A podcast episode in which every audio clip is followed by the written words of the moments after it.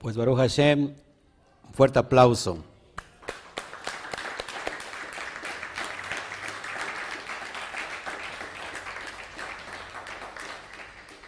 Bueno, qué bueno que está con nosotros.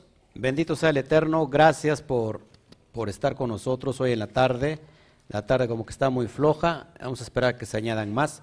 Gracias a todos, en verdad, gracias porque Estamos ya en la recta final de este día, de este día Shabbat, y vamos a cerrar con la, la, porción que nos toca hoy, bajando esta bendita bendición, esta bendita veraja. Amén.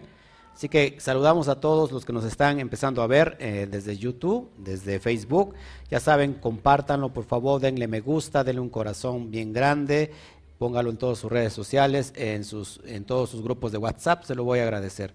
Gracias a todos los que se están ya eh, congregando, Baruch Hashem. Vamos hoy a, empezar a, discernir, a tratar de,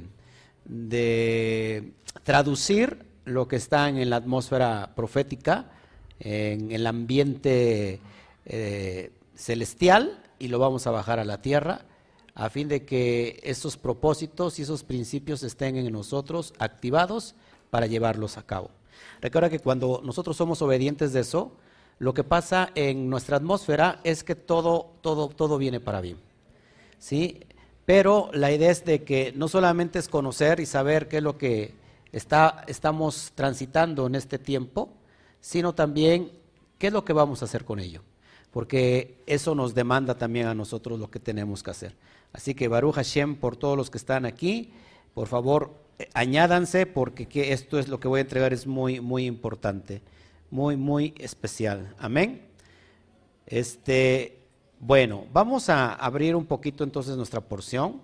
Yo a ratito le voy a les voy a compartir ahí en en la pantalla. Ya tienes esta porción, por supuesto, en tus manos. Y esta porción, que es la número 31, 3 y 1 y 4, Dalet y Dalet es una puerta, es una, es una ventana, es una puerta donde nos estamos asomando a un tiempo que está por venir. Eh, recuérdense que estamos en la cima de, hasta llegar a la cima de, ¿eh? No, no, no, no, de la cuenta del Homer. Bueno, sí, es, una alusión para llegar a la perfección. Está, hemos estado ya transitando, estamos en el día, hoy, el día 3-4 y estamos por entrar al día 35, 35 de la cuenta del Homer y estamos en esta dimensión, ya estamos mucho más allá de la mitad. Supuestamente nuestra alma, nuestro ser ya está siendo purificado constantemente. Empezamos en un estado de Tumá y estamos llegando al estado de Tajara. ¿Y qué creen? ¿Qué creen? Que esta porción habla del estado de Tajara, del estado de purificación del hombre. ¿Cuántos de nosotros necesitamos a Hashem? Todos. Pero Hashem eh, se requieren tener principios para estar delante de la presencia divina y el Eterno recuerda que siempre es un trato directo con cada uno de nosotros. Jamás el Eterno te va a dejar en el lugar donde te encontró. Toca el de junto y dile, jamás el Eterno te va a dejar en donde te encontró. ¿Qué significa esto? ¿Qué significa esto? Que el nivel donde el Eterno nos encuentra es un nivel inferior, un nivel, un nivel muy bajo, una cosmovisión del alma completamente baja y el Eterno empieza a trabajar en nosotros hasta ser, estar siendo elevados constantemente. Eso se, traduce como el elevar la conciencia, el conocimiento hacia quién, hacia quién es el Eterno, quién soy yo en el Eterno, y entonces son pasos grandísimos que nos lleva a esa a esa dimensión. Todo en la vida es procesos y si nosotros no estamos dispuestos a cursar los procesos, amados hermanos, difícilmente vamos a poder llegar al, lugar donde tenemos que llegar. Todos aquí tenemos un propósito, ¿sí? ¿Estás conmigo? Todos tenemos propósitos. La idea que mucha gente quiere llegar al propósito, a la meta, pero sin pasar por el proceso. Y en el proceso significa que ahí está la clave, porque ahí nos purificamos, Recuerda que, por ejemplo, para hacer la comida tiene que pasar por el proceso de hervir, de cocción. Así que nosotros también pasamos por esa, esa cocción que nos que nos va a nutrir y que nos va a traer que, acuérdense, que el fuego nos va a traer purificación. Eh, así que es importante, amados hermanos, que muchas veces nosotros ya estamos delante de la presencia divina y no queremos pasar el proceso, porque el desierto, mucha gente le tiene miedo al desierto, ¿no? Mucha gente le tiene miedo al desierto y el desierto en realidad es un proceso que nos lleva al, al propósito. Así que no importa el desierto que sea, eso no cambia los planes de tu propósito. ¿Sí? Así que, que a lo mejor el desierto es muy fuerte, muy duro, pero aprendemos a estar qué? A purificarnos más. Además, yo pienso que si el desierto es muy fuerte, pues también la recompensa en la tierra prometida es muy grande también. Hay, hay, personas que no pasan procesos, no les gustan los procesos y quieren, entran al tiempo del desierto y se, y se regresan una vez más a donde, a donde estaban y vuelven a iniciar. Y vuelven otra vez a cursar unos pases en el desierto y vuelven a regresar en donde estaban. Es el estire y el afloje. Y por, por lo cual la persona entonces no llega a sus límites. El estira y el encoge. ¿Qué dije? Estire y afloje, pues viene siendo casi lo mismo, ¿no? Lo que pasa es que yo hablo en SOT. Discúlpenme ustedes que no están en esa dimensión, yo hablo en SOT. bueno, les decía yo, entonces mucha gente está en el estira y el afloje, ¿o cómo es? En el estira y el encoge. Eh, está entre azul y buenas noches. Está medio verde, ¿no? Está como el vaso medio lleno o medio vacío. Y entonces no ve claro. Y mucha gente cuando no ve claro, pues no avanza, lógico. ¿Por qué? Porque no ve claro. No sé si se han dado cuenta que llegan a un tiempo en un proceso y y no pueden seguir porque no saben qué camino elegir. Es, decir, van caminando sobre el camino y ese camino se, se abre, se divide en dos y, y dice una encrucijada, ¿qué camino tomar? Y mucha gente se queda ahí. ¿Por qué? Porque no sabe qué camino tomar. ¿Cuántos de nosotros hemos parado por no estar viendo bien? Acuérdense que cuando no vemos claro, es que el Eterno está cambiando el, sí, el enfoque, pero se le conoce la graduación de nuestra vista. ¿Para qué? Para ver más allá. Y mucha gente le tiene miedo a la graduación porque no, no, es el proceso de como que se queda ciegas, como que ve borroso. Tiene miedo de salir del confort, exactamente. Entonces, se acostumbró tanto a Misraín, a, a Israel, perdón, a, este, a Egipto, se acostumbró tanto al Egipto que se acomodó. Y entonces, aunque sabe que en la tierra prometida está lo mejor que necesita, está todo lo, lo que puede necesitar, pero como ya se acomodó en Egipto, en Misraín, es muy difícil cruzar. Pero ¿qué crees? Para adquirir el propósito tenemos que cruzar el desierto. Te puedes pasar 40 días o te puedes pasar 40 años. Te puedes pasar toda una vida. O puedes caminar en círculo y nunca avanzar. Así que tú decides. Eh, todos aquí tenemos algo que está dormido. ¿Y qué es lo que está dormido? El potencial. El potencial está activado, pero está, está latente para que se despierte. ¿Y cómo se activa? A través de la emuna, a través de la fe. Esto es muy fácil. Mucha gente no sabe que tiene un potencial. Mucha gente no sabe eh, para qué está aquí. Mucha gente no sabe que en sus manos hay un gran propósito y que hay un gran potencial de ser, de llegar a ser algo. Pero cuando la persona no lo descubre, por supuesto que entonces no trabaja en ese potencial. Pero cuando la persona descubre que tiene un potencial, lo único que, hacer, hay que hacer es trabajar en ese potencial. El potencial no es como algo que se activa y, se, y, y explota y de la noche a la mañana eres lo que no eras. No sé si me explico. Sino que el potencial se despierta primero y se va procesando, aunque, ¿cuál es la dinamita que tú tienes? Que ese potencial te deja ver por medio de Hashem que tú tienes un propósito grande y que ya te viste, ya, tú, ya, te viste en el espíritu, en tal situación, entonces esa es la gasolina, esa es el, ¿cómo se llama? La dinamita que tú, que tú necesitas, que tu alma necesita para alcanzar a llegar a esa meta. Pero claro que cuando la persona no sabe el potencial, no sabe cuál es su, propósito, no ha, no ha sabido visionar, entonces el hombre deja de ser metas. Ya no hablamos de metas largas. Pues lógico, si no hay metas largas, no hay metas cortas. Así que cuando alguien ha visto su potencial, cuando sabe, cuando alguien ha salido de repente y ha visto las estrellas de los cielos y no las ha podido contar, entonces es donde empieza el romance con el bendito sea.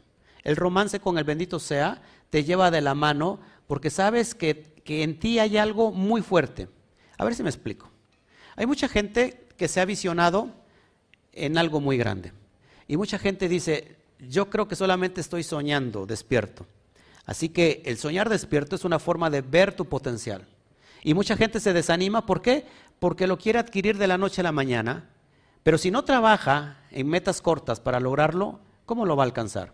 Así que entonces se desanima y se pierde una gran oportunidad de qué? De llevar a cabo su potencial. El potencial no tiene nada que ver con la edad. Pregúntale entonces a Abraham Avino, tenía más de 90 años, cuando el Eterno le habló. Si te das cuenta, o sea que el potencial no, no, tiene nada que ver con la edad. El alma, el alma no tiene edad. El alma es eterna. El detalle está que nosotros nos ponemos límites por la edad, por ejemplo. Hay personas que dicen, no puedo alcanzar esto o aquello, ¿por qué? Por mi edad. Y es que la edad no tiene, no hay, no hay problema. La edad no tiene nada que ver con alcanzar tus propósitos o tus metas.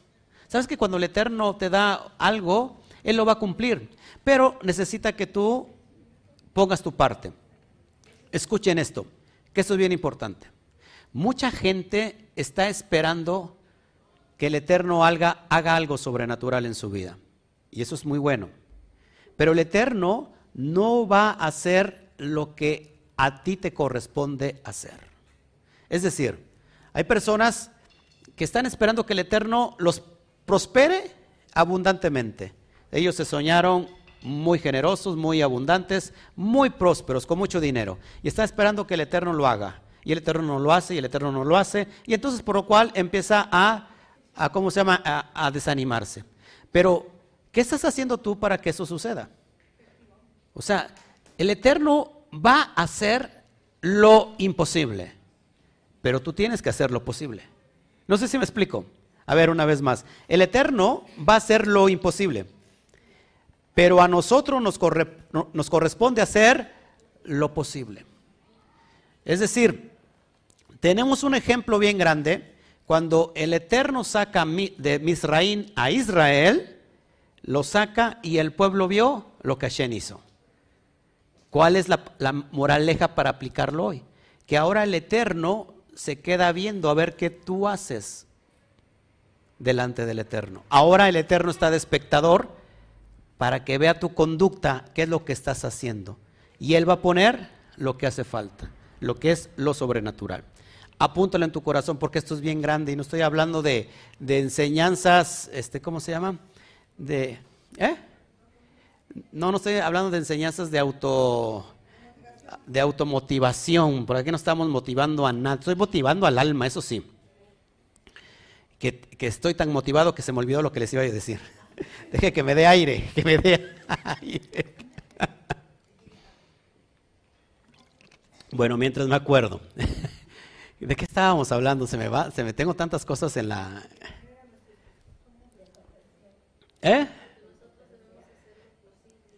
Ajá, el eterno lo imposible. Después hablé que el eterno está viendo lo que tú haces, como él ya te enseñó que hizo lo, lo imposible. Ay, ay, ay. Ayúdame, Padre, tengo tantas ideas en la cabeza.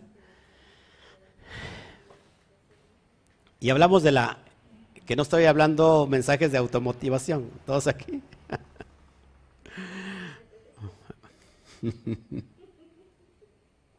Bueno, mientras me acuerdo, qué pena es el calor. También que íbamos, ¿verdad? Ya los, ya los había visto interesados. Ya se hubieran motivado y ahora se desmotivaron, Baruch Hashem. ¿Qué voy a hacer?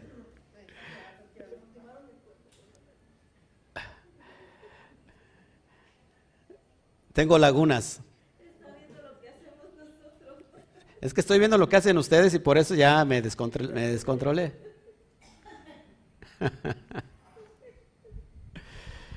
Ay, ay, ay. Baruch Hashem.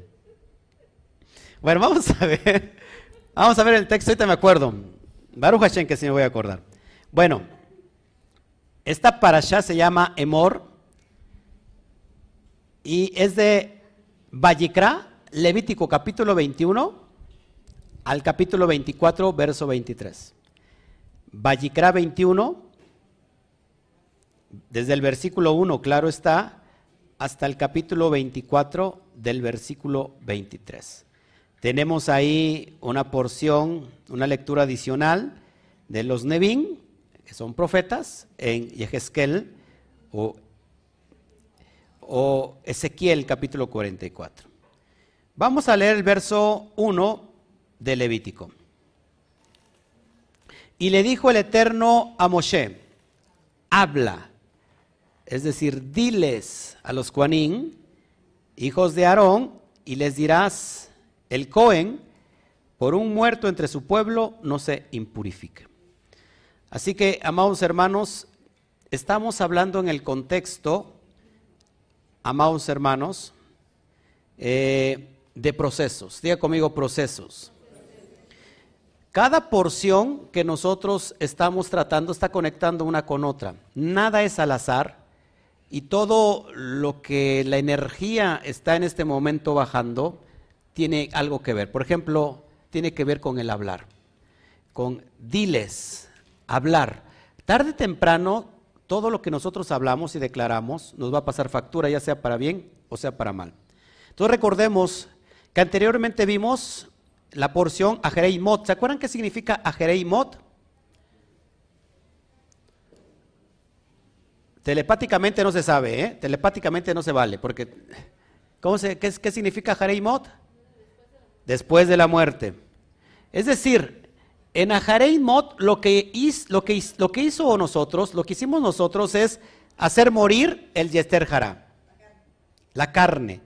Entonces viene un tiempo nuevo y resurgimos para estar completamente apartados. Se conecta a la otra porción, Kedoshim. Ya hacemos morir Jara y ahora estamos íntegros, apartados, estamos Kedoshim la porción pasada. Seréis santos porque yo soy santo. Y ahora en esta porción, el Eterno nos está invitando a mantenernos en un estado de perfección y de pureza espiritual, es decir, en un estado de tajara. Así que, amados, por eso yo les estaba, yo les estaba diciendo que si nosotros no conocemos nuestro propósito, no sabemos a dónde vamos, cuando no sabemos quiénes somos ni a dónde vamos, es que no hemos encontrado nuestro verdadero potencial. Y desafortunadamente tengo que decirles claro que el potencial no lo encontramos en, una, en unas charlas de automotivación, el potencial no lo encontramos en, en cualquier otro sistema fuera de la Torah, sino que el propósito lo encontramos en la Torah. Porque el propósito nos da los principios y valores para poder entender primero quién es el bendito sea. Y entendemos quién es el bendito sea y nos podemos entender a nosotros mismos. Porque al fin de cuentas tenemos el en Elohim. ¿Qué es el en Elohim? La imagen de Hashem en nosotros. Amén. Así que esto es bien importante, amados. Decir, hablar, conecta con el mundo espiritual. Mucha gente pierde el potencial por lo que habla, por lo que dice. Porque muchas veces eh, la persona puede matar su propósito por lo que habla. ¿Sabes? En, la, en, la, en la mística se piensa que todas las palabras que tú hablas van a volver a ti, sí o sí. Ya basados en el, en el texto de Bereshit, capítulo 1, verso 26, donde dice que hagamos al hombre a nuestra imagen, conforme a nuestra semejanza, es decir, que todos tenemos el principio creativo. Tenemos ese Selen Elohim, imagen de Dios. Así que, basados en Isaías 55, donde dice el, profeta que el Eterno habla y es como una semilla, así como la lluvia cae sobre la tierra y produce, y produce, y produce fruto, dice que su palabra del Eterno no vuelve a él vacía, sin antes cumplir lo que ha, para lo que ha sido enviada. Así que cada uno de nosotros, amados, todo lo que hayamos nosotros hablado, lo que estemos hablando, eso es como un boomerang porque va a venir hacia nosotros y va a producir lo que nosotros estemos hablando. ¿Qué estamos hablando? ¿Estamos hablando más vida que muerte? ¿Estamos hablando más sanidad que enfermedad? ¿Estamos hablando más, más eh, paz que problemas? ¿Qué es lo que estamos hablando? ¿Cómo nos expresamos día a día? ¿Cómo te expresas con tu esposa? Le dices, te amo gordita, te amo flaquita, te amo bombón, asesino. ¿Cómo le hablas? ¿Cómo le hablas a tus hijos? ¿Los bendices o cada rato los estás regañando? Chamaco, te estoy diciendo, así te va a ir. Y lo empiezas a, ¿Qué le dices? ¿Qué es lo que hablas? ¿Sabes que esa es la conducta de una persona que está en un estado de tajará, un estado de, de perfección espiritual, de pureza espiritual, que va a empezar a hablar conforme a su estado del alma? Pero una persona que habla maldiciones, una persona que habla mentiras, una persona que está eh, una y otra vez mal hablando, entonces tarde que temprano eso se le, se le viene. Así que es importante que esta energía es del hablar. Hoy estamos en la energía del hablar 31, ya te dije que 3 más 1 es 4, es Dalet. Entonces, amados, tenemos una puerta delante de nosotros para poder entender que todo lo que expresamos tiene que ver con la atmósfera eh, profética. Hablamos y luego de eso nos embarazamos. De la abundancia del corazón, habla la boca. Bueno, vamos a dar rápido un resumen de este pasaje. Acuérdense que estas, este, esta porción inicia con las disposiciones ministeriales que adquieren los cuanín. ¿Qué es cuanín? Por las personas nuevas los sacerdotes, haciendo hincapié que estos no tuvieran ningún defecto físico. Y ahorita vamos a hablar de defectos físicos. Yo cuando leí esta porción, que no tiene que tener un cohen defecto físico, es decir, que tiene que estar bello, bello y bello. En otras palabras, que se mueran los feos, que se mueran toditos, toditos, toditos los feos. Pero mira, esto es bien importante que lo vamos, vamos a analizar porque estos no tienen que tener defectos físicos. También los Kohanim tienen que estar en todo momento en un estado de purificación constante. Se dan cuenta que el, el Cohen tenía que hacer al menos eh, inmersión casi todos los días porque ministraba la presencia de Hashem. Es importantísimo eso. Eh, también se da en esta porción que, que no quede impurificado por el contacto de un cadáver, porque eso causa impurificación.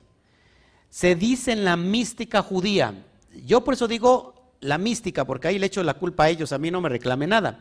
Simplemente se lo paso como una información y eso es que tenemos que entender todas las perspectivas. En la mística judía, y de hecho en la Torah, se tiene que enterrar inmediatamente a la persona que muere.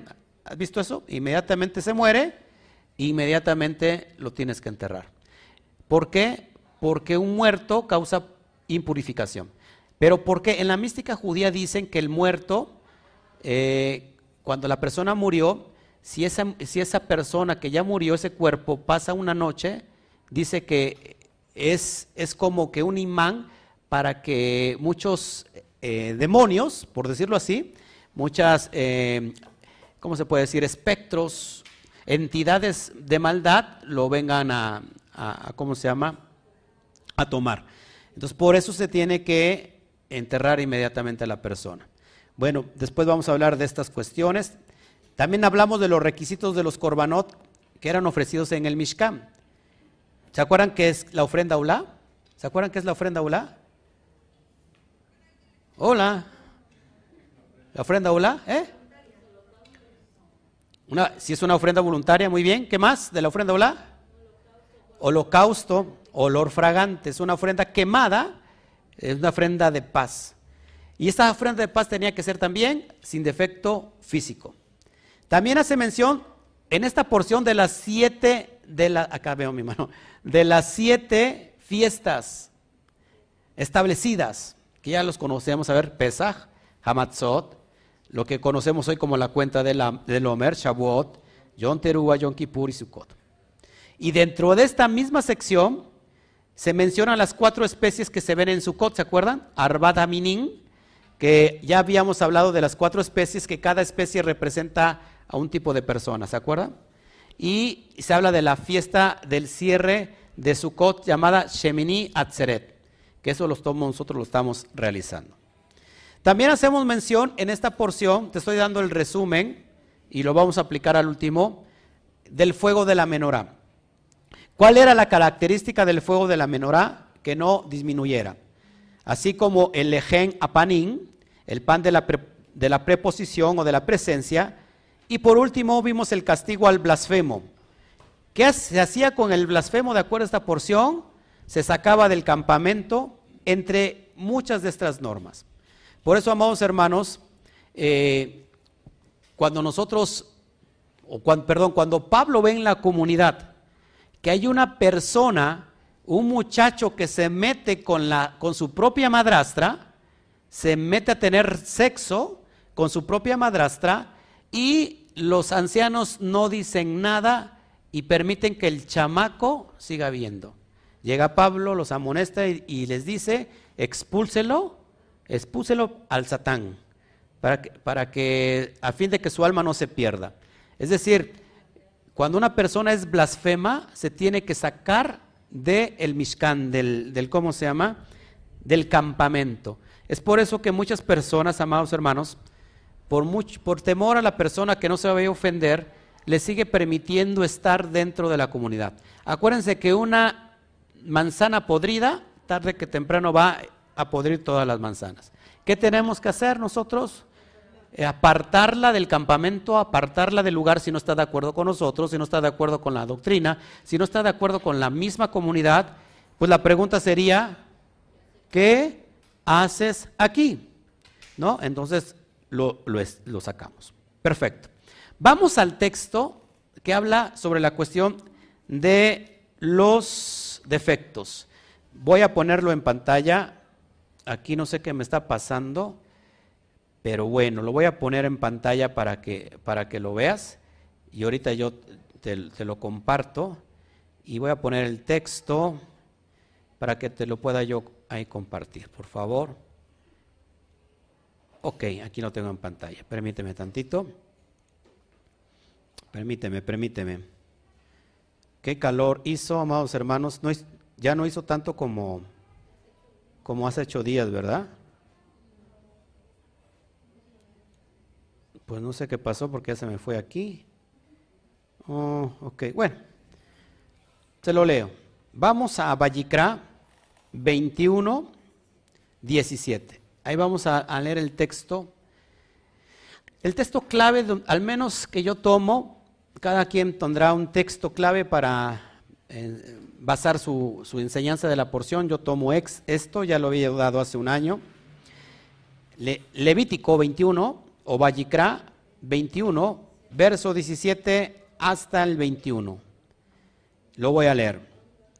Habla Aarón y dile, cualquier hombre de tu descendencia de todas las generaciones que tuviera algún defecto, no se ha de llegar para presentar el pan de su Elohim. Verso 18, porque ningún hombre en quien hubiere defecto se ha de llegar a mi altar. Hombre, apúntelo, hombre ciego, o cojo, o de nariz deformada.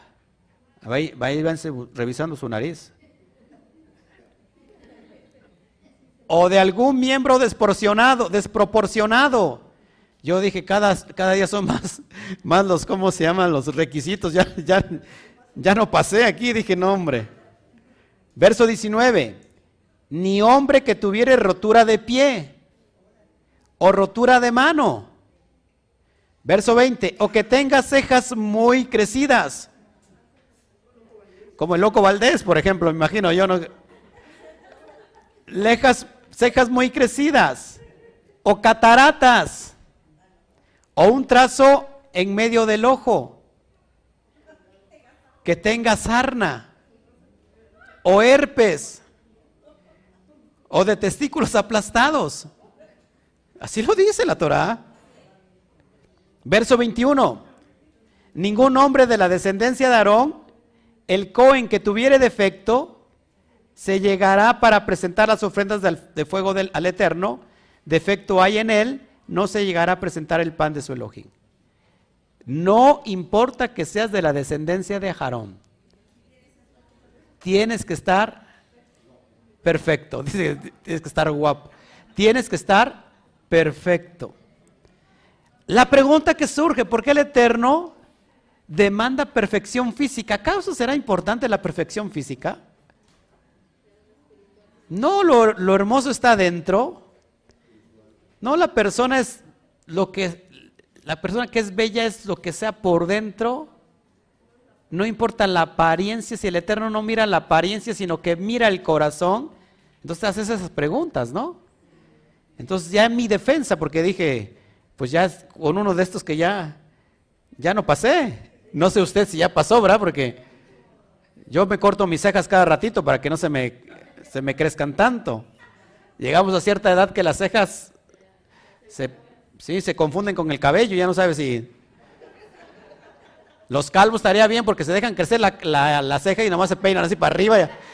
Y, va a decir que tienen todo el pelo así largo, qué sé yo. Ojo, Ojo, pero no solo los Juanín tenían que ser perfectos, sino también lo que se ofrendaba. Vamos al texto de Vallicra, capítulo 22, verso 18. Eso es importante que lo analicemos, amados hermanos. Cuando lo tengas me dices un amén bien fuerte.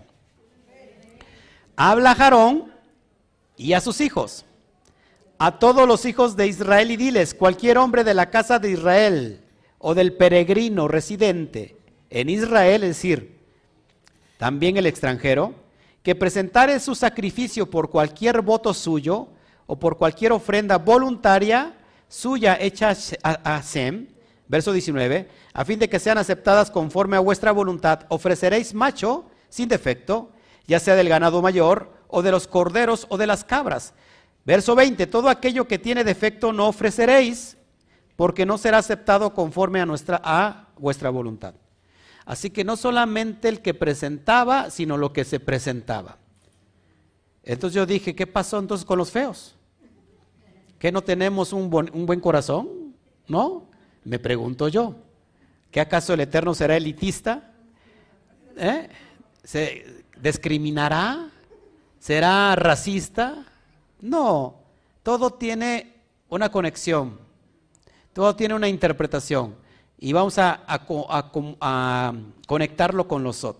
Así que los defectos físicos, ojo bien, son una alusión a defectos espirituales.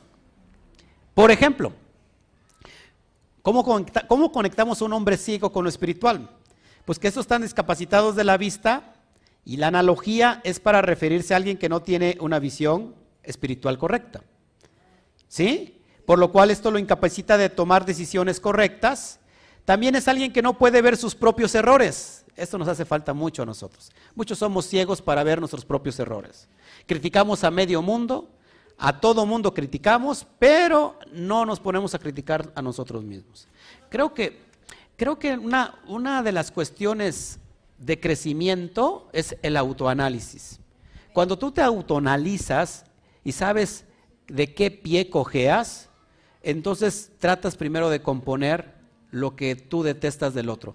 Mucha gente, apunte esto en su corazón, mucha gente termina viendo en el otro y lo detesta porque es el espejo suyo. Es decir, que detesta la acción de esa persona, pero en realidad se está usted viendo a sí mismo. Entonces, eso es que cuando nosotros empezamos a autoanalizarnos, en realidad podemos eh, componer lo que está mal y seguir creciendo. Amén. Entonces es alguien que trata de llamarse a sí mismo un líder, pero con ceguera espiritual, tratando de guiar a otros. Recuerden que un ciego puede guiar a otros, lo que dijo el, propio Mashiach. Mateo 15, 14 dice, Mateo 15, 14, dejadlos, son ciegos guías de ciegos. Si el ciego guiare al ciego, ambos caerán al hoyo se da cuenta que entonces el defecto de estar ciego en realidad no es porque una persona esté ciega, sino que una persona que realmente no está viendo el mundo espiritual. Una persona, los jóvenes del día de hoy tienen que tener el conocimiento de los tiempos. Una persona que está en la Torah tiene que conocer el conocimiento de los tiempos.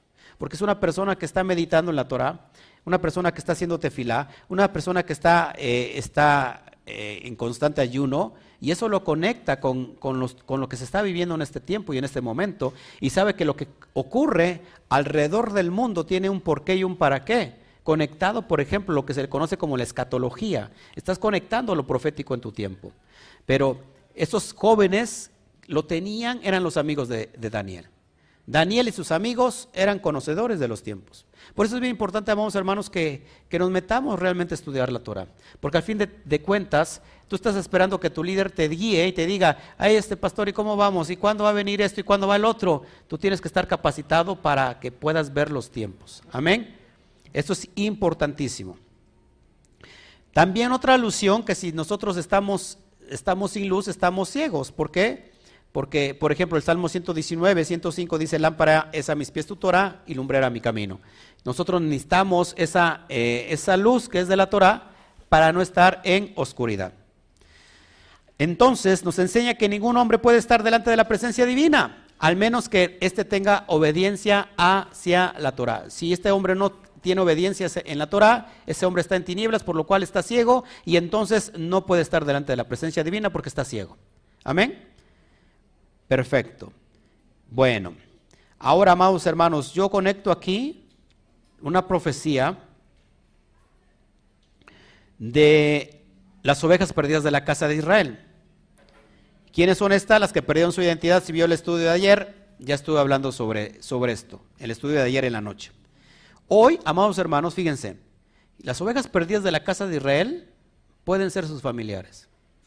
Pueden estar en el extracto católico, pueden estar en el extracto cristiano, sin saberlo ellos. Pero ellos ahora se encuentran en ceguera espiritual. Ceguera que en tiempos postreros ojos será sanada por el Eterno, por el propio Eterno, usando como medio redentor a su ungido. Presta atención. Mashiach ben David es el que va a devolverle la vista a Efraín. Efraín ahorita está ciego. Nosotros éramos ese Efraín que estaba ciego, pero ya no está ciego a la luz de la Torah, cumpliéndose así la profecía de Isaías 61 que el propio Mashiach hiciera mención.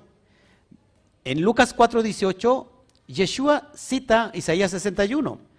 El Ruach Elohim está sobre mí, por cuanto me ha ungido para dar besorot a los pobres y vista a los ciegos.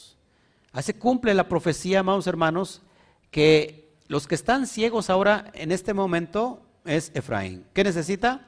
la luz de la Torah para poder ver. Nosotros, nosotros, amados hermanos, estábamos en ceguera, en una ceguera espiritual. ¿Cuándo nos dimos cuenta? Cuando venimos a la Torah. Amén.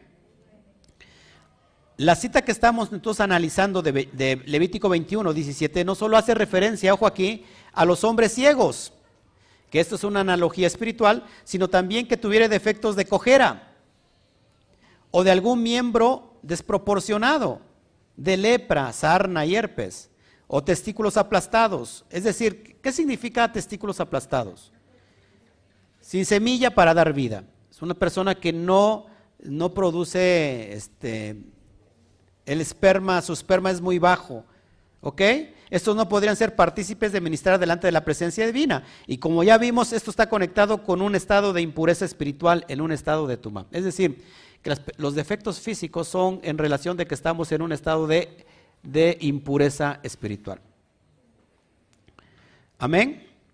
Bueno, ¿se acuerdan que el Mashiach proféticamente hace saber a Yohanan de esta restauración futura que te estoy hablando? Lo vemos en Lucas 7:22 y dice así, Lucas 7:22, id, hace saber a Juan lo que habéis visto y oído, los ciegos ven, los ciegos ven, los ciegos ven, los cojos andan, los leprosos son limpiados, los sordos oyen, los muertos son resucitados y a los pobres es anunciado el Evangelio, las Besorot.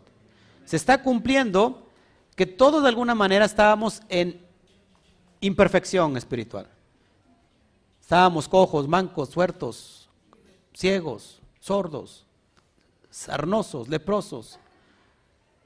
Sí, todo eso teníamos, apestosos. Porque olíamos a los chiqueros de los cerdos, a los chiqueros que estábamos limpiando ahí. Y, yo, y tú dices, yo, yo nunca quería cerdos. Sí, porque estábamos, ese Efraín estaba en medio de ese chiquero, de ese lodazal. Así que se cumple la profecía en Lucas 7:22 que, los, que, los, que todos los que están con defectos son hoy limpiados. Amén. Entonces, ¿quién son estos imperfectos que serán restaurados? Apúntelo, la plenitud de los gentiles. ¿Qué es la plenitud de los gentiles? Romanos 11, hasta que haya entrado la, hasta que haya entrado la plenitud de los gentiles. ¿Qué es lo que está sucediendo? Ahora mismo. Ahora mismo que estás escuchando esto, está sucediendo, esos huesos secos de Efraín están resucitando ahora. No sé si escuchas el crujir. Están, eh, los leprosos están siendo limpiados de su impureza, los ciegos empiezan a ver y a los pobres les ha anunciado el verdadero mensaje de la restauración. Así que, amados hermanos, como hace un rato estábamos comentando ahí en la mesa sobre el estudio que di de la coma juanina, eh, que me, dijo Chío que la traté muy mal porque se puso a llorar. Este, pero por la prédica estaba haciendo una alusión, solamente así nos entendemos, que ya hablamos en niveles, niveles muy elevados. Pero ¿por qué se pone a llorar? Pues porque como que le da coraje todavía de que, de que, ha sido, de que hemos sido engañados, de que fuimos engañados al grado de que nos, nos comimos. Una cosa es comer, el comer es masticar. En realidad nos tragamos lo que nos dieron. Solamente no lo degustamos ni lo masticamos, sino simplemente nos lo tragamos y nos engañaron y nos robaron. Así que ahora está sucediendo esto, amados hermanos. Entonces fuimos llamados a ser un reino, acuérdense, de Melajín, de, de, de reyes, de Cuanín, de sacerdotes, una nación santa. Amén. Bueno, rápido para para ir terminando, ya para ir terminando y aplicar todo esto. Así que, amados hermanos, ojo aquí. ¿Cómo estar delante de la presencia de Hashem? Ya que hemos muerto el Yister Hará, ya que ahora estamos eh, apartados para hacer Kedoshim y ahora vamos a ministrar la presencia divina. ¿Cómo lo vamos a hacer? Todos nuestros mismos tienen que estar ya en un estado de perfección espiritual, delante de nuestro Creador nuestro cuerpo representa el Mishkan móvil. ¿Sí? Fíjate cómo lo expresa Shaul. Así que hermanos, os ruego por las misericordias de Elohim que presentéis vuestros cuerpos en sacrificio vivo, santo, agradable. Ofrenda hola a Elohim, que es vuestro culto racional. Búsqueme rápido el texto porque aquí no le, no le puse. Así que hermanos, os ruego por las misericordias de Dios que, se que presentéis vuestros cuerpos en sacrificio vivo.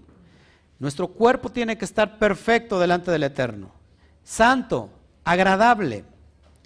Así que Mashiach se presenta a sí mismo como un corbán, una ofrenda agradable, como un cordero sin tacha, perfecto, sin pecado. Ojo que si él hubiera tenido defecto, no sería acepto delante del Eterno. ¿Cómo tenemos que presentarnos delante de la presencia divina? Sin defecto alguno. ¿También qué cita era? Romanos 12, 1. Así es, la que acabo de, citar de, de Shaul. Efesios 5, 2 dice, si queremos un ejemplo, tenemos un ejemplo en quién? En Mashiach. Dice Efesios 5, 2, y andad en amor, como también el Mashiach nos amó y se entregó a sí mismo por nosotros, ofrenda y sacrificio a Elohim en olor fragante. Nosotros somos ese corbán. Nosotros somos ese corbán. Ingratos, esos están, esos te dicen ciegos, sordos, mudos y tartamudos. Y, nosotros somos ese corbán. Así que nosotros, es la presencia, cuando nosotros nos presentamos a la presencia, Buscamos una presencia externa y la presencia es interna. El reino de los cielos no está aquí, no está allá. El reino de los cielos está en medio de ustedes. ¿Se dan cuenta, amados hermanos? Y mucha gente, mucha gente quiere salirse por la tangente. Es la mejor ofrenda eres tú. ¿Quieres en verdad agradar al Eterno? Entrégate a ti mismo, al 100%. Padre, no soy perfecto, perfeccioname. quiero andar en tu luz, quiero andar en tu camino. Enséñame qué es lo que tengo que mejorar, qué es lo que tengo que quitar de mí. Y mucha gente sabe lo que se tiene que quitar. Nada más que se hace que la Virgen la habla. Amén. Como aportación final, acuérdense que la menorá, ¿qué representa la menorá? ¿Saben qué, qué es la menorá? Un árbol. Y el árbol es la analogía del hombre. El fuego de la menorá nunca tiene que disminuir. Asimismo el hombre, ¿qué pasa? El hombre que está restaurado, ese fuego nunca tiene que disminuir de él. Siempre tiene que estar ¿qué? en fuego. Mantenernos en integridad es la clave que nos garantiza estar siempre sentidos del Ruja Kodesh. Esta porción finaliza con echar fuera del campamento al que blasfemó el nombre del Eterno y matarlo. Este era el hijo de un gentil egipcio que, que blasfemó el nombre y de madre hebrea. Así que de la tribu de Dan. ¿Qué significa esto? Que nosotros no debemos de estar leudados. Muchos quieren incluir hoy en día la Torah enseñanzas que se aprendieron dentro del cristianismo. Se pretende mezclar enseñanzas paganas con lo kadosh. O bien con las cosas esotéricas que no tienen nada que ver con la Torah. Tenemos que matar todo lo que pueda blasfemar el nombre del Eterno. Tenemos que hacer morir todo lo pagano en nosotros.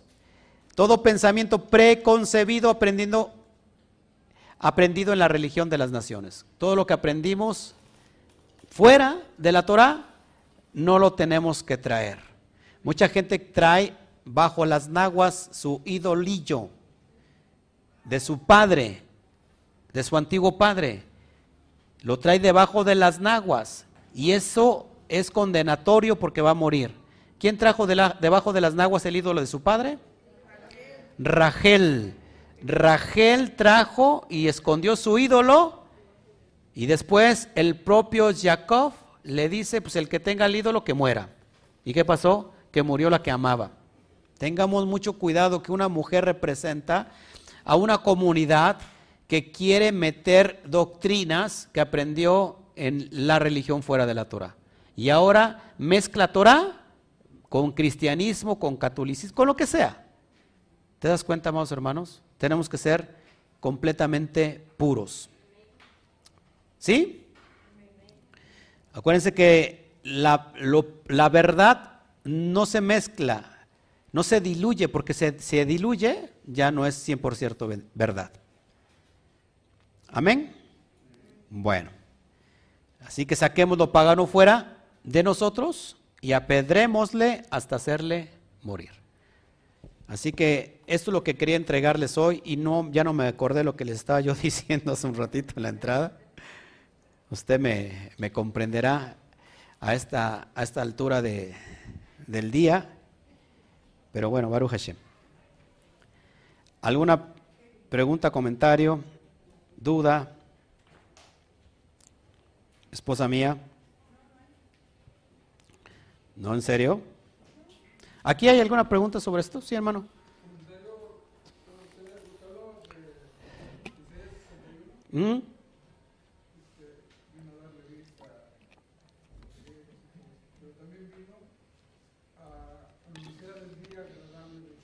¿Mm?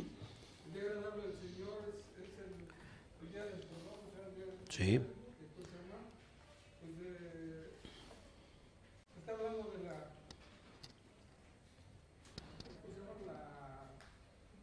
Te pasó lo mismo que yo.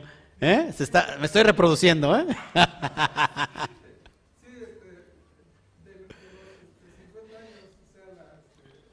El jubileo. Claro, claro. Así es. Los siete Shemitot y al otro año era el, el, el el jubileo.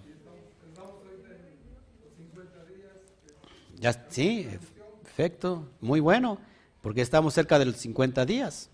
50 tiene que ver con vida. La letra nunca nos da vida. Amén.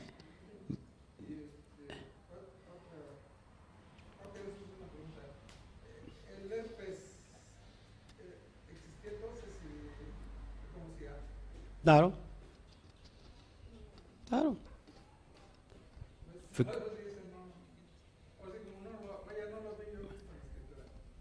Sí, lógico. De hecho, la lepra es una especie de herpes, que la lepra es, tiene que ver con una condición espiritual. De hecho, fíjense, todas las enfermedades tienen que ver con una condición espiritual. ¿Sabían eso? ¿Otra pregunta? Este, la hermana Altagracia dice que leyó completo el capítulo de Melicras 21 y le pida, eh, pide que si le explicas el versículo 10 de cubrirse la cabeza. Cubrirse la cabeza. Bueno, tengo que, tengo salvavidas para todo, ¿eh? Tengo salvavidas para todo. Tengo una clase, un estudio completo sobre el cubrirse la cabeza y está en, en a ver, primero los Corintios, donde habla Pablo de que el- la mujer que profetiza, que se cubre la cabeza. Dígame rápido el capítulo.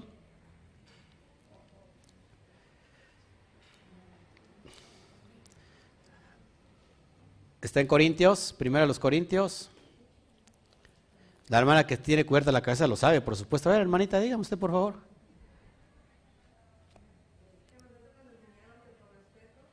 No, sí, sí, sí, pero ¿en qué, en qué, en qué, en qué, en qué este libro de Pablo habla de eso? Lógico, sabemos que es por un respeto. Primeros Corintios. Es impresionante, amados hermanos.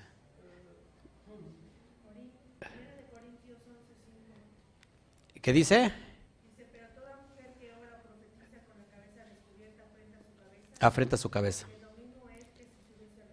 Que se hubiese rapado. Primero a los Corintios capítulo 11, ahí hablo sobre el cubrirse la cabeza. Ahí lo analizo a profundidad verso por verso y ahí hablo del pasaje que me está pidiendo nuestra hermana Altagracia. Pero lógico, lo adelanto, es por señal de respeto a Hashem. Señal de respeto a el marido. Pero aquí tenemos un grave problema. El contexto es que las personas que no cubrían- querían cubrirse la cabeza, mejor que se rapen. Porque en ese tiempo las mujeres pelonas eran prostitutas.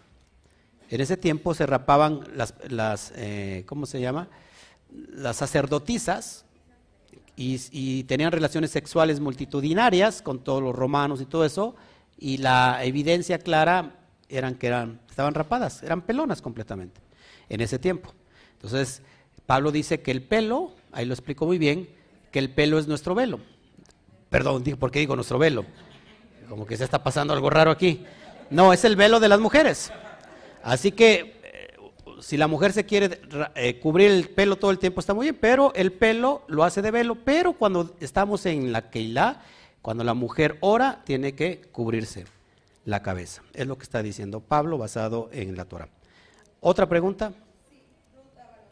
Las personas que no pueden tener hijos, como el ejemplo que dice, bueno, que dio de los testículos aplastados, entonces está hablando que hay un área de impureza en la persona.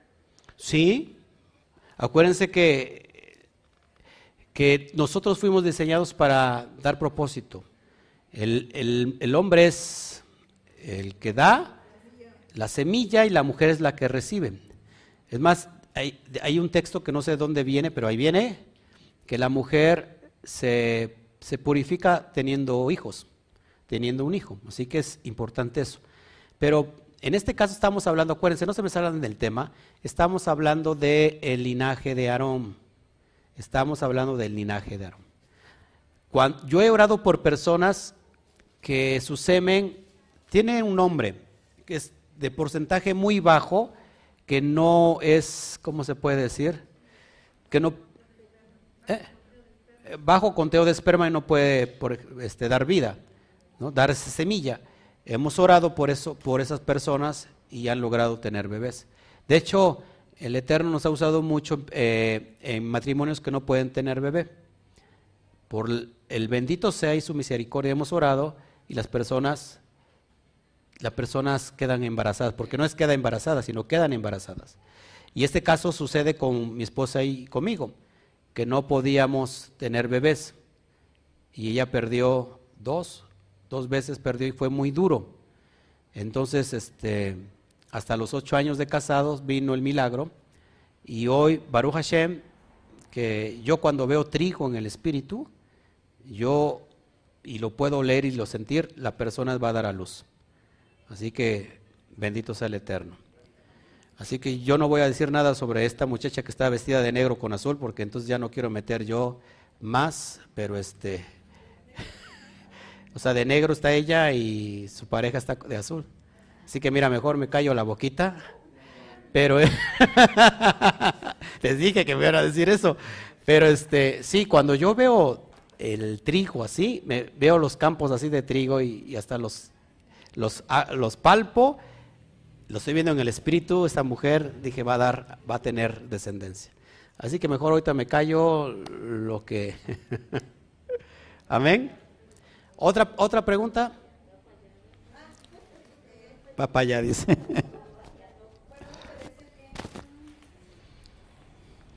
Bueno, me estás comentando sobre el- lo de cubrirse la cabeza, que en Vallecra 21 solamente era para el Cohen, y que si el, el hombre no se cubre, en el versículo 10, dice que el hombre se cubre. Bueno, pero es lo de todo. El Cohen tenía que cubrirse la cabeza. Así que, por ejemplo, eh, el hombre puede ser un talit a la oración cuando está eh, en un estado de que está de, neviut. ¿Alguien sabe qué es el estado neviut?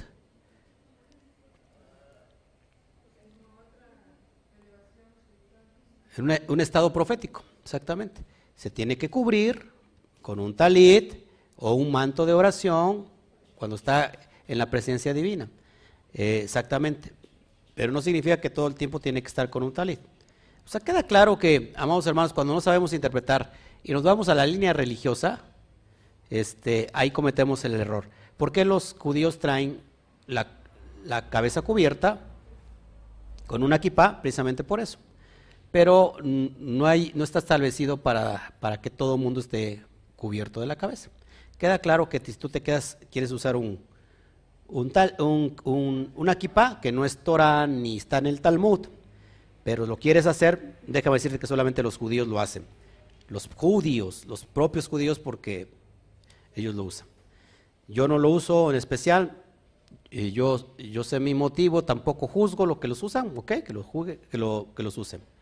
Pero, este, no creo en los estados completamente religiosos, porque si una persona lo usa y dice, ¿sabes que tú estás transgrediendo la Torah porque no estás usando kippah?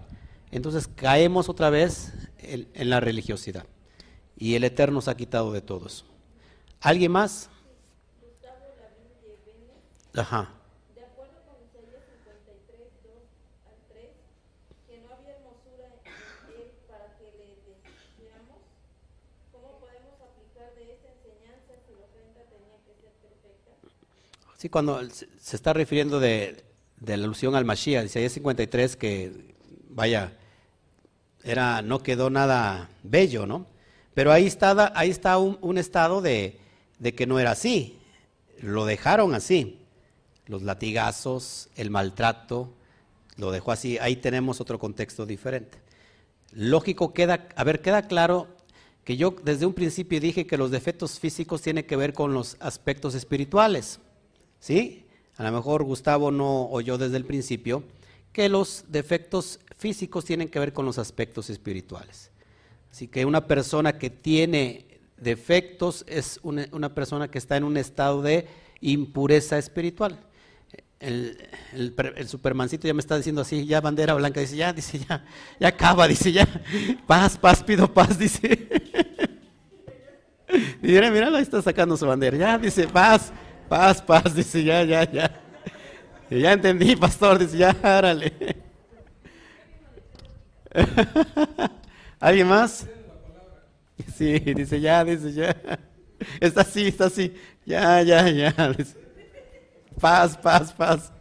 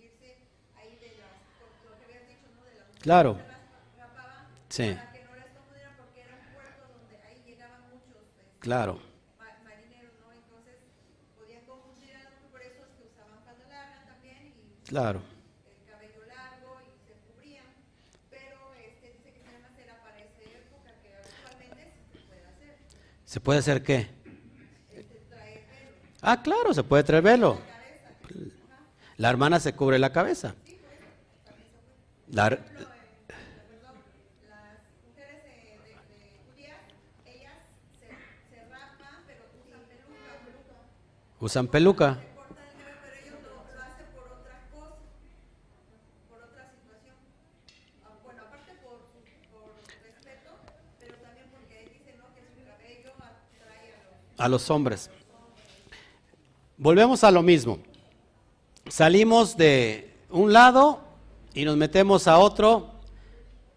En un lado quitaron cargas demasiadas y se fueron al liberalismo y de este lado pues están con cargas muy pesadas. Tenemos que mantener el equilibrio. Amén.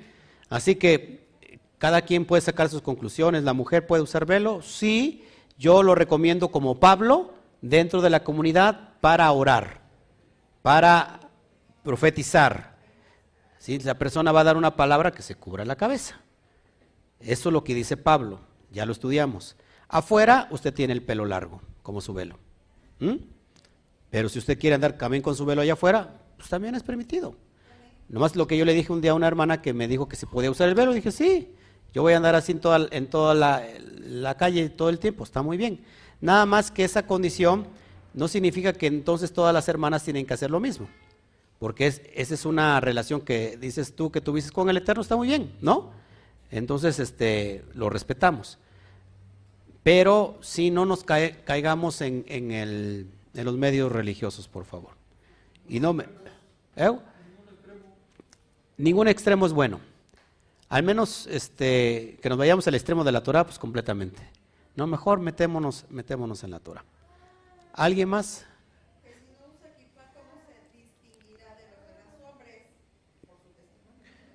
Que si no uso kipá, ¿cómo me voy a distinguir de los demás hombres? Claro, por la forma de vivir la, la Torah, el, el estilo de vida, el, ejemplo, ¿no? Que tengo para hacer con mi esposa, hacia mi, así con mis hijos, allá afuera con la sociedad. Ese es el ejemplo.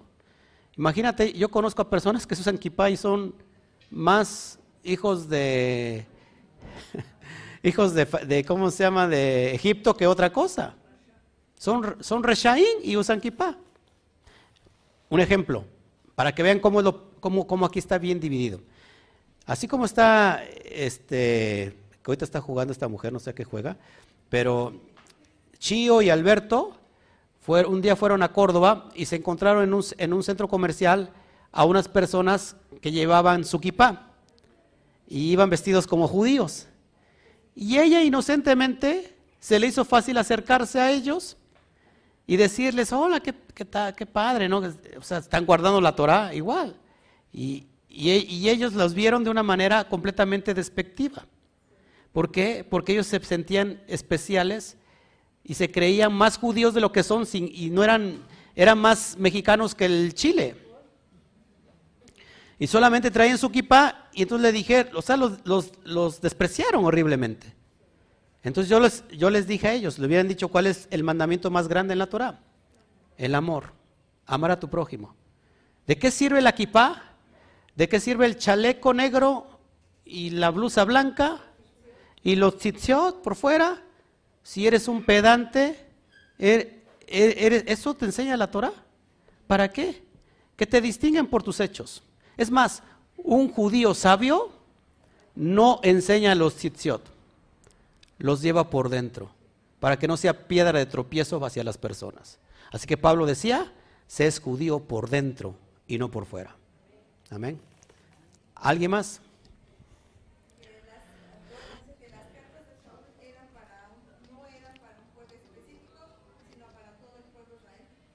Las cartas de Saúl, lógico, eran para una comunidad israelita, mayoritariamente por judíos, en el cual se estaban integrando eh, gentiles dispersos entre las naciones, lo que llamamos como las ovejas perdidas de la casa de Israel. Claro, claro está. ¿Preguntas ahí en, en Facebook? ¿Nadie? ¿Aquí? ¿Preguntas? ¿No? Bueno, hasta me siento bien mal de que nadie quiera participar. Gracias.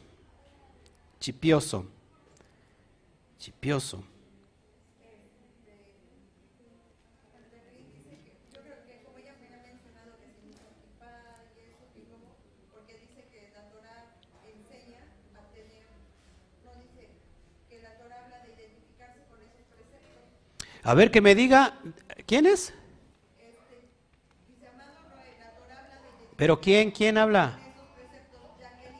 Jacqueline Velázquez, por favor, cítame el texto que dice que tengo que usar kipá, por favor. Si lo encuentras, voilà, ¿verdad? De los, de los, de los sí, eso sí habla, por supuesto que sí habla. Pero de la kipá, que me diga por favor en qué texto lo dice. A la mejor versión Jacqueline. Puede ser. No, pero en serio es que no, no es Torah. No es Torah y el pueblo, solamente el judío lo hace. Si un judío, le comentaba yo aquí a, a Juan, si un judío te ve con una kipá y te va a preguntar, ¿eres judío? No eres judío. ¿Sabes cómo te va a decir? Pues te va a decir de, va a decir que eres un farsante, que eres una persona, ¿cómo se puede decir? Que te estás poniendo en un lugar que, que no eres. O sea, estás disfrazando de algo que no eres.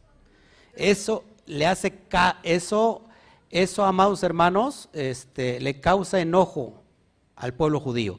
Y la profecía es que el gentil no es que le va a causar enojo, sino que lo va a poner a celos. Eso es diferente. El hijo pródigo puso en celos a su hermano mayor. ¿En dónde dices, Clau? Está. Pero ¿cuáles otros preceptos? La kipá no es precepto. La kipá no es precepto. No es mitzvah. No es mandamiento. Amén. ¿Eh? Son leyes rabínicas, que siquiera ni siquiera están en el Talmud, ¿eh? Tengo que decirlo, ni, ni siquiera en el Talmud está. Pero al fin de cuentas, si tú te quieres poner kipá, Baruch Hashem, yo no, yo no estoy para juzgar a nadie. Pero tampoco me juzgues si yo no uso kipá. Porque no sabes si mi corazón en realidad usa kipá o no. No sé si me explico. ¿Alguien más? Sí, así es. Así es. Que no solamente el pueblo judío. A ver, los papados, el papado usa su kipá. Los cardenales. ¿Quién más? El pueblo islámico. Los que practican el Islam usan también su kipá. ¿De qué nos vamos a diferenciar? O sea, o a, lo mejor vamos a parecer como católicos o, o cardenales o del Islam. ¿Qué sé yo, no? Que tus valores sean los que te identifiquen. Que como eres en afuera, eres adentro y como eres adentro, eres afuera. ¿Sabes cómo, cuál das testimonio? Los más grandes, el gran, más grande testimonio que puedes dar es delante de tus hijos. ¿Cómo tratas a tu esposo ahorita llegando a casa? ¿La bañas? ¿La mimas? ¿La tratas como reina? ¿Cómo te trata ella? Todo eso. Y eso tu hijo lo está bebiendo, lo está viendo. Amén. Amén, dice el hermano. Amén. Amén. ¿Cómo trata usted a su esposa, amado? Eso. No, no, ella, él a usted, como una princesa. ¿Cómo, cómo te trato yo, mi amor? ¿Eh? Como una bebé. Como el bebé consentido. ¿Cómo te trata? Como la reina de tu hogar. Pues ¿cuántos hogares tienes? ¿Y cómo te trata Chío, tu esposo?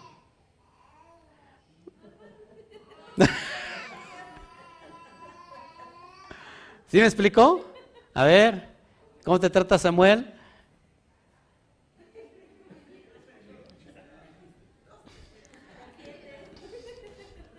Me habló en SOT, dice, me habló en SOT. Solamente yo y ella entendimos el SOT, así. Sí, estamos eh, conscientes de eso. ¿Cómo tratas a tus padres? ¿De qué te sirve una equipa si tratas mal al- a los padres? Si no les honras. O sea, la honra no es obediencia nada más, es también bendecirlos con, con finanzas. ¿No? Bueno.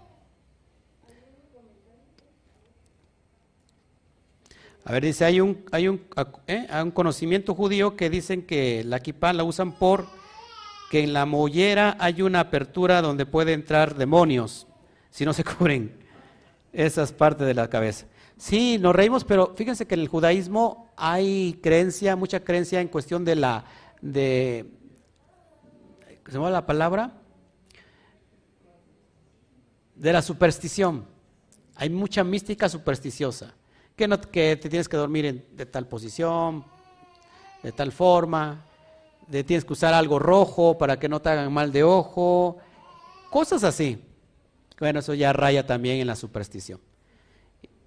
Así que, pero como nosotros no estamos, no, no salimos de un lado para irnos al otro extremo, no estamos en el equilibrio de buscar el camino hacia la verdad.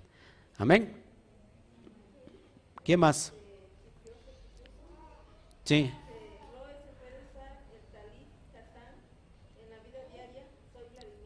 Vladimir, ¿se puede usar el talicatán? Sí, sí. ¿Saben qué es el talicatán? De hecho, mi hermana me regaló uno que está allá. Mi hermanita me regaló un talicatán. Ya ni se acuerda. hermanita Irma, usted, no le hablo usted al muro, ¿eh? le, hablo, le hablo a usted. Me regaló un talicatán. El, el talicatán es como una playera blanca, así como de cuello B, y, tiene los tzitziot. Pero recuerden que, ¿eh? Ah, sí, lógico, debe estar circuncidado. ¿Para qué te pones un talicatán si no estás circuncidado? Hay que estar circuncidado. Y de preferencia, bueno, si tú quieres presumir los tzitziot, pues es tu, tu decisión, pero de preferencia, pues métetelos. ¿Qué más? Ya voy a cerrar.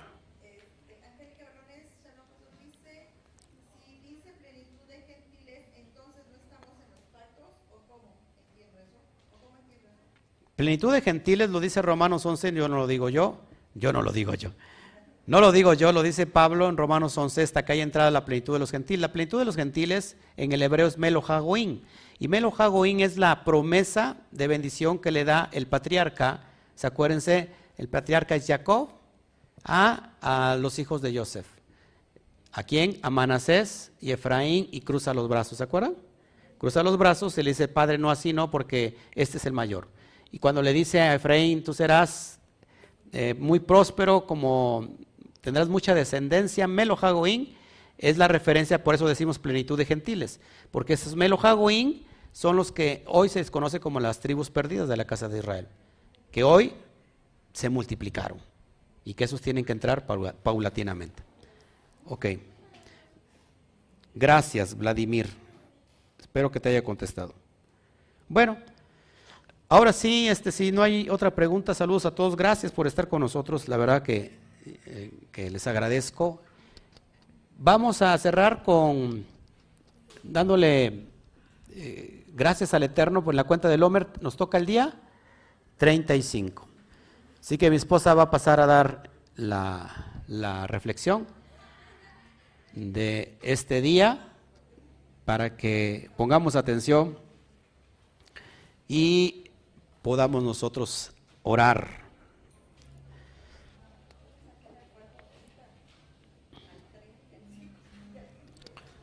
Estamos en el 34 y pasamos al 35.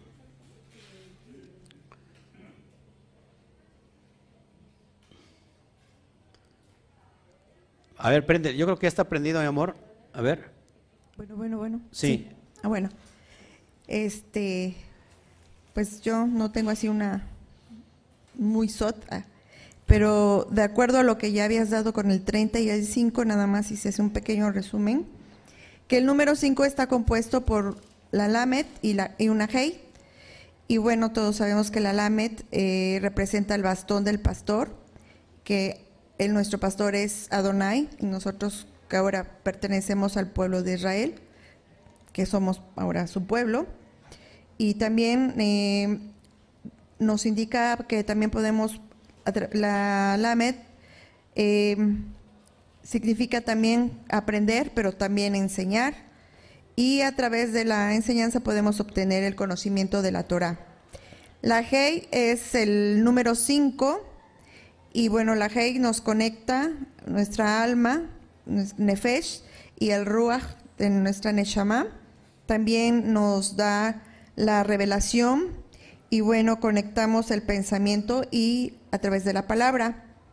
Y bueno, en conclusión, según yo, es que para que tengamos esa relación debemos, debemos obedecer al Eterno y para poder conectar nuestra Neshama con Él. Y cuando nosotros nos conectamos con el Eterno, eh, vamos a obtener esa revelación y cuando tenemos una revelación podemos dirigir nuestros pasos por el buen camino, o sea, por ir por el, por el derech y bueno, podemos lograr el éxito si nosotros nos sometemos a, a la Torah y tenemos intimidad con, con Hashem podemos mejorar nuestra vida, podemos ser transformados, si nos dejamos ser transformados y día a día lo podemos lograr y es lo que estamos haciendo, elevarnos cada día, ahorita rumbo al día 50 para la celebración, la celebración de, de Shavuot. Eso es lo que yo concluí. Baruch Hashem. Bueno, entonces estamos en, en vísperas del, del día 35 del día 35 que nos está conectando con precisamente todo lo que está hablando hoy mi esposa. ¿Alguien quiere añadir algo? ¿Alguien tendrá más que aportar? ¿No? 35. 5 y 3. 8. 8 estamos en un nuevo comienzo. Como que el Eterno nos da muchas oportunidades para de comienzos y que Estamos en la recta final, estamos ya cinco semanas, vamos a entrar a la, cinco, a la quinta semana. ¿Sí? ¿Sí? Cinco semanas, estamos a dos semanas. Estamos a dos semanas, amados hermanos. Wow, wow. Pues espero que, hayamos podido entender la cuenta del Homer y que, que cada vez nos acercamos más a esa dimensión y Baruch Hashem. ¿Oramos? Este, entonces sería el día 35, que son cinco semanas de la cuenta del Homer. Sí, cinco semanas hoy en la tarde, ¿va? Hoy en el ocaso. ¿Sí? ¿Estamos bien? Bueno, oramos. ¿Nos, ¿nos puedes ayudar con la oración en hebreo? ¿Sí te la sabes? ¿O en arameo? ¿Sí?